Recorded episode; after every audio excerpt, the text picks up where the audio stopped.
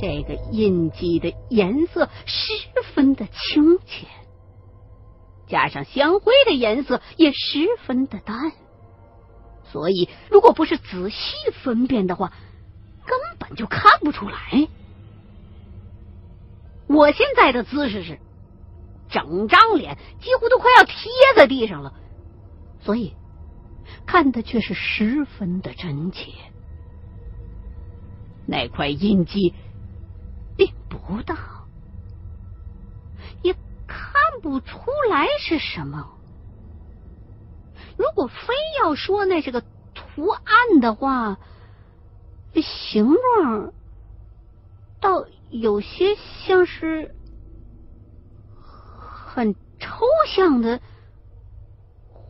花。看来这宅子闹腾鬼的原因呢，就是他了。可这是个什么玩意儿啊？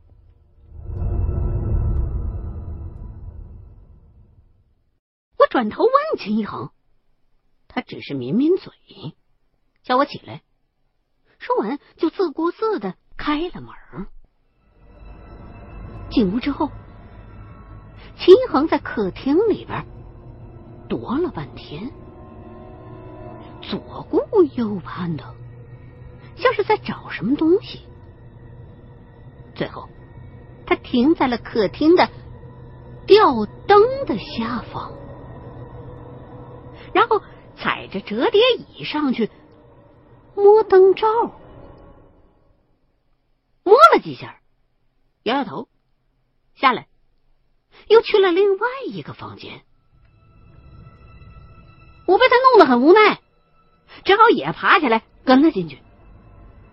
只见秦一恒又站在了主卧室的灯下，依旧是踩着折叠椅上灯罩下头摸来摸去的。我仰着脖子看了一阵，就又开口问他。他嗯了一声，叫我扶着点椅子。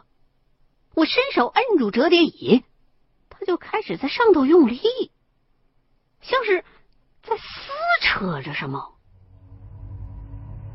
过了一会儿，他从椅子上迈下来，手里头竟然攥着几张黄纸。我一见这黄纸，心里边就暗叫不好。这明显都是一些道符啊！合着这房子之前是被人动过的。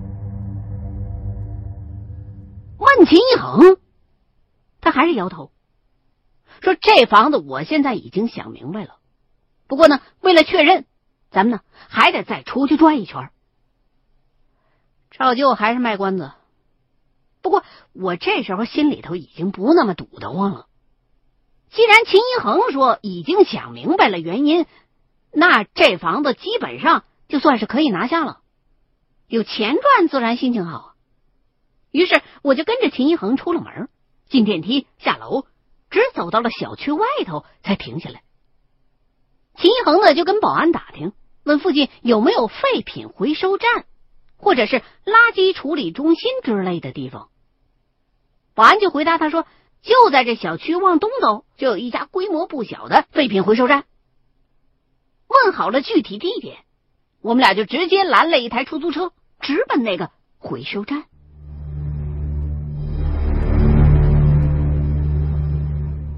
在路上，我察觉到秦一恒的表情一直是阴沉沉的，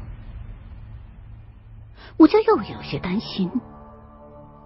照现在这个架势，那些莫名其妙的出现在凶宅门前的旧鞋，恐怕就是来源于这家废品收购站了。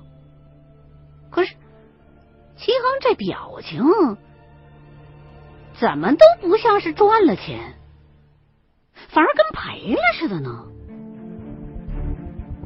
我实在是忍不住了，就问他这到底怎么回事啊？这宅子究竟能不能拿下呀？秦一恒还是没解释，只是点了点头，告诉我宅子的问题好解决，一会儿你准备合同就行了。说完。就看向窗外，出神儿，不打算张嘴了。他这副德行真是欠揍。但是话说，我也习惯了，只好也闭上了嘴。那废品回收站比保安说的要远一些，也不知道是不是出租车司机带着我们绕远了，反正足足开了有十多分钟才到地方。下了车，秦一恒就径直走了进去。这废品回收站是开在一个老小区里头，并不是一间门市。而是在小区的角落当中，用红砖垒出了一个院子，在院里边自盖了一间小房。这时候已经是晚上九点多了，小房里边虽然亮着灯呢，不过这个点上回收站早就打烊了。秦恒喊了几声，没人答应，倒是院子的一角拴着的狗先叫起来了。狗叫了一会儿。小房子里边才慢吞吞的走出来一位老大爷。秦一恒也没寒暄，上去就问人家这年是不是死过狗。老大爷被他问的一愣，还以为是自个儿家狗没拴好惹了什么祸了，摇头就说不是。秦一恒就宽慰了大爷几句，说我们不是来找麻烦的。人家这才点了点头，说狗啊的确死过一只。不过呢，已经是两年前的事了。那狗啊，就是自家现在养着的这只下的崽儿，其余的都送了人了。只有那只小狗跟自己比较亲，就留下来了。没成想养了几个月，狗自个儿偷跑出去玩，被汽车呀给压死了。秦恒听完，就点了点头。还从包里边掏出一百块钱来塞给老大爷，大爷当然不敢要啊！两个人推推扯扯了半天，人家才算是迷迷糊糊勉强收下了。我在一旁也看得五迷三道的，这这怎么成了来慰问孤寡老人来了？当着大爷的面，我又不好问，只能是耐心的等着秦一恒折腾完了返程的时候，再问他怎么这房子还跟狗有关系吗？他这才回答我说：“因为那脏东西碰过你的鞋，所以我就用那只鞋做引子，想看看究竟是个什么东西在闹。可结果很出人意料，楼道里那个被香灰展现出来的印记狗爪子的形状，这。”也就是为什么那些鞋每回来来去去都是一只一只的原因，因为狗没有手啊，只能用嘴叼着，所以它只能携带一只鞋。那狗爪子印儿其实是不可能被发现的，即便是用方术的法子也是测不出来的。之所以会被咱们看见，是因为。我提前在用作诱饵的鞋里头放了撞刺儿了。那狗灵虽然不是厉鬼，但到底也是个污秽，所以当他的魂魄叼那鞋的时候，会觉得这只鞋奇重无比，爪子的印儿也就因此留了下来。这也是为什么你的鞋没被带走。而是仅仅挪动了一小段距离，就被丢在了走廊中央的缘故。因为这只狗的魂魄实在是承受不住了，不得已才松的口。按照目前的情况来看，如果那撞刺儿不是无意当中被打扫卫生的或者是同楼层的居民给捡走，倒也罢了。否则的话，这只狗的魂魄恐怕是早已经魂飞魄散了。那个撞刺儿就会是他最后的坟墓。说完，秦恒狠狠的吐了一口烟。我还是听得一知半解的。这狗为什么要平白无故的去那房门前叼鞋呢？宁可阴魂不散，不去投胎，也要坚持做这件事儿？难道是因为爱情，所以不会有沧桑？可是也没听说这家人说过他们家之前养过狗啊！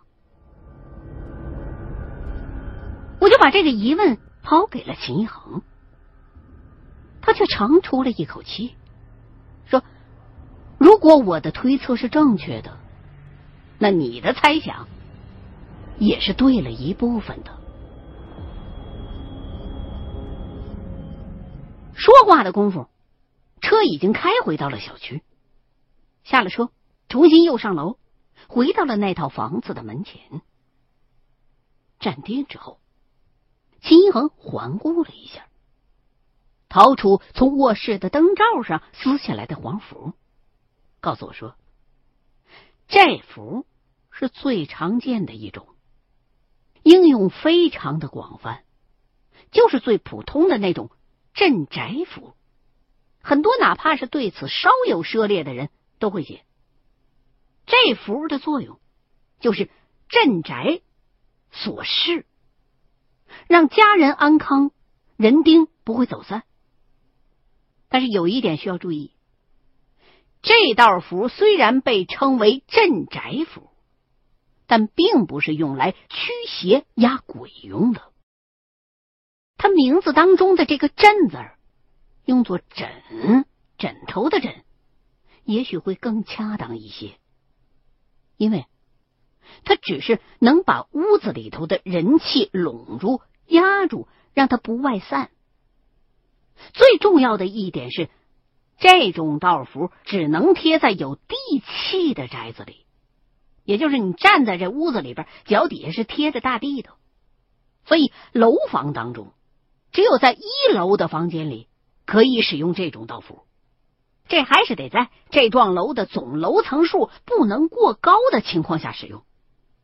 像咱们现在在的这种高层建筑的一楼，就是贴了也起不到应有的作用。现在的很多人听风就是雨，半桶水不满一桶水咣当的那种，就盲目跟风去使用这种东西，很容易给自己招来祸端的。你就拿这道道符来说吧。很多不明就里的人随便就拿来贴在自己家里边，可是如果跟这道道符所适用的条件不符合的话，那么这符反而会给你家带来很多不好的作用。最明显的一个就是容易让住在这套房子里的人抑郁，而且如果这屋子里头的人。本身就是个心绪很不容易稳定的话，用行话讲叫一偏，那就基本上没跑了。因为这幅如果不接地气，被放在了高处，就等于是一座无形的大山。楼层越高，这东西不好的作用就会越厉害。这家的女主人自杀，想必就是受到了这道符的影响了。加上那段日子跟丈夫吵架，导致了抑郁成疾，难以自拔，最后选择了轻生。而且这道符啊，估摸着还是这家人家自个儿贴上去的，结果弄巧成拙，把亲人给害了。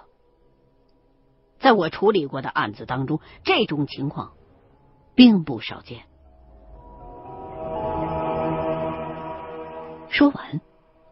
秦恒把这道道符就递给了我，我拿在手里边端详了一番，觉得跟鬼画符没什么区别。上头像是零星的有几个毛笔字儿，可是我一个也认不出来。我挠了挠脑袋，琢磨了一下，齐恒刚才说的那番话的意思，我倒是听明白了。这符是他们家人自个儿贴上去的。导致女主人抑郁自杀，可是这跟狗有什么关系啊？而且这宅子里边后来还死了一位啊，那男主人的表弟也是在这屋子里边自杀的，难不成也是因为这道符抑郁成疾，想不开了？秦一恒听了说：“人死不能复生，第二个死者究竟是为什么而死？”咱们现在只能是通过目前已知的线索来推论了。我认为，男主人的那个表弟，九成也是因为这道符丧的命。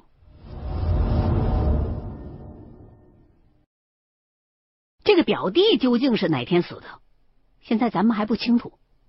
不过估摸着那些日子都是阴气很重的，阴气沉重，伏压下行，最后啊，就只能都对应到人的身上。在玄学上，这就叫做无懈成灾。至于那只狗的魂魄，哎，说到这儿，秦一恒叹了一口气，顿了一下，看样子好像是。有些难以启齿。哎呀，他这样子简直都快要急死我了。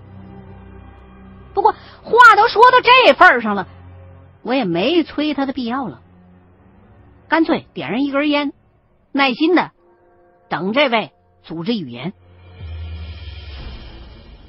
齐恒叹完了这口气之后，又过了一会儿，他接着说道。这只狗其实目的很简单，叼鞋来，或者是偷鞋走，都没有什么邪恶的目的。之前我们一直在惯性的联想，每个脏东西都是来伤害人的，所以就把这个线索给忽略掉了。这鞋呀，是脚上穿的，脚是用来走路的。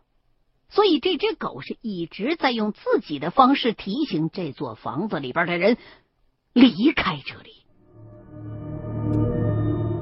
想必他之前就知道这房子有问题，所以才会不顾一切的想挽救这房子里边的人。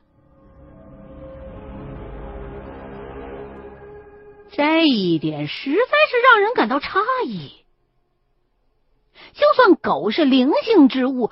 一双眼能看阴阳，却也不至于灵性到这个地步的。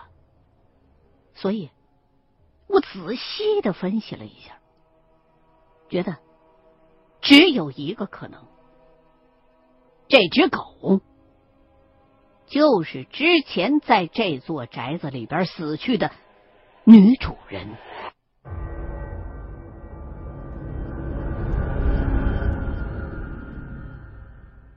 说来这事儿也许真的跟爱情有关。人即便是死了，却还是牵挂着阳间的丈夫，不忍他重蹈覆辙。而这个女人又是因为自己了结了生命，虽然侥幸并没有化作厉鬼，却也无法安然投胎，只能徘徊在这幢宅子的附近，找办法。也是碰巧。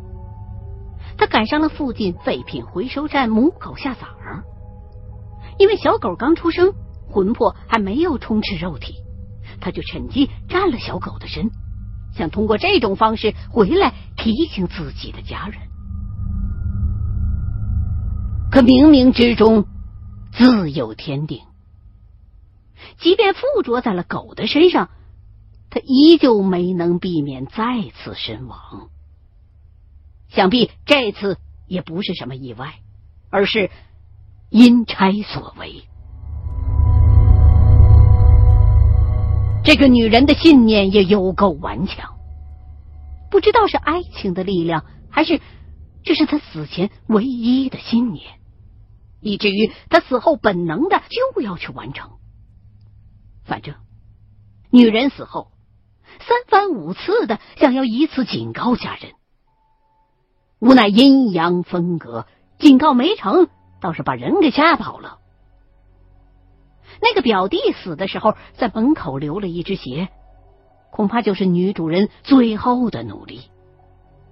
据说，灵体移动实体，也是依照怨气分为三六九等的。有的厉鬼甚至能够推动汽车，而像他的这种雕鞋。已经是极限了。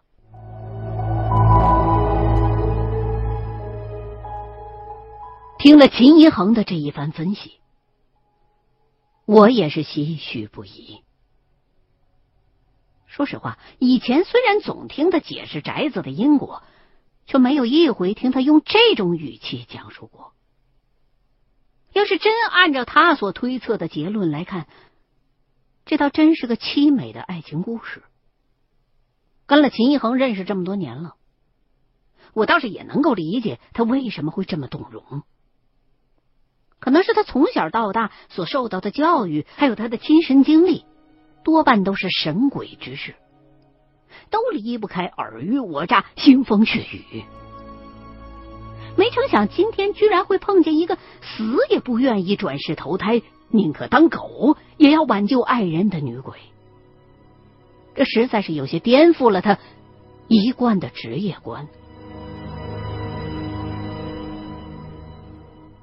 我想安慰他几句，可是话到嘴边才发觉有些词穷，干脆就岔开话题问他：“那这宅子到底该怎么处理啊？”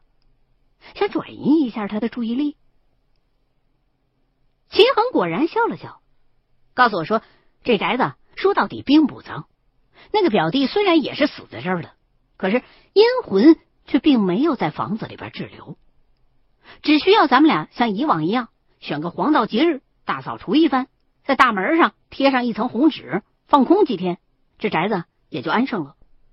现在那镇宅符已经被揭下来了。”那个女主人的阴魂也了却了心愿，以后就不会再来了。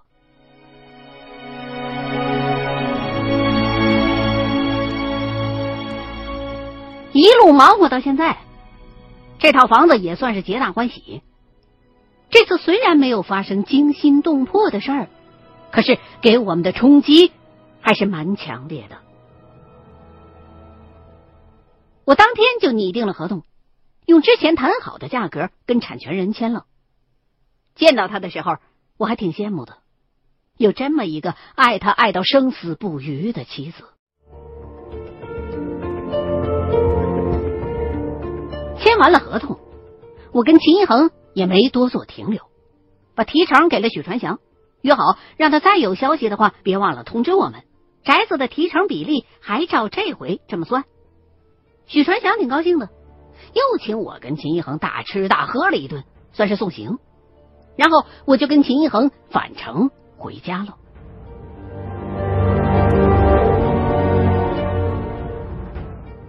当天傍晚，飞机就落到了我所在的城市。这几天实在是有些累了，我就跟秦一恒在机场告别，各回各家。我打算回去处理一下近期的两份合同。然后呢，早点上床休息，睡个好觉。第二天呢，再找俩钟点工打扫一下卫生。毕竟离家这么多天，想必哪儿哪儿都落满了灰了。开门进屋，还没等开灯呢，我脚底下就绊了个踉跄。我打开灯一看，门口竟然堆了一摞挺厚的杂志，用绳子给捆着，就放在鞋柜旁边。哎，怎么回事啊？我我我弄的，走之前给忘了。不对呀，这这打包完全不是我风格啊！我撑死了，也就是会把那些杂志堆在一块儿而已。况且我们家什么时候有这么多书了？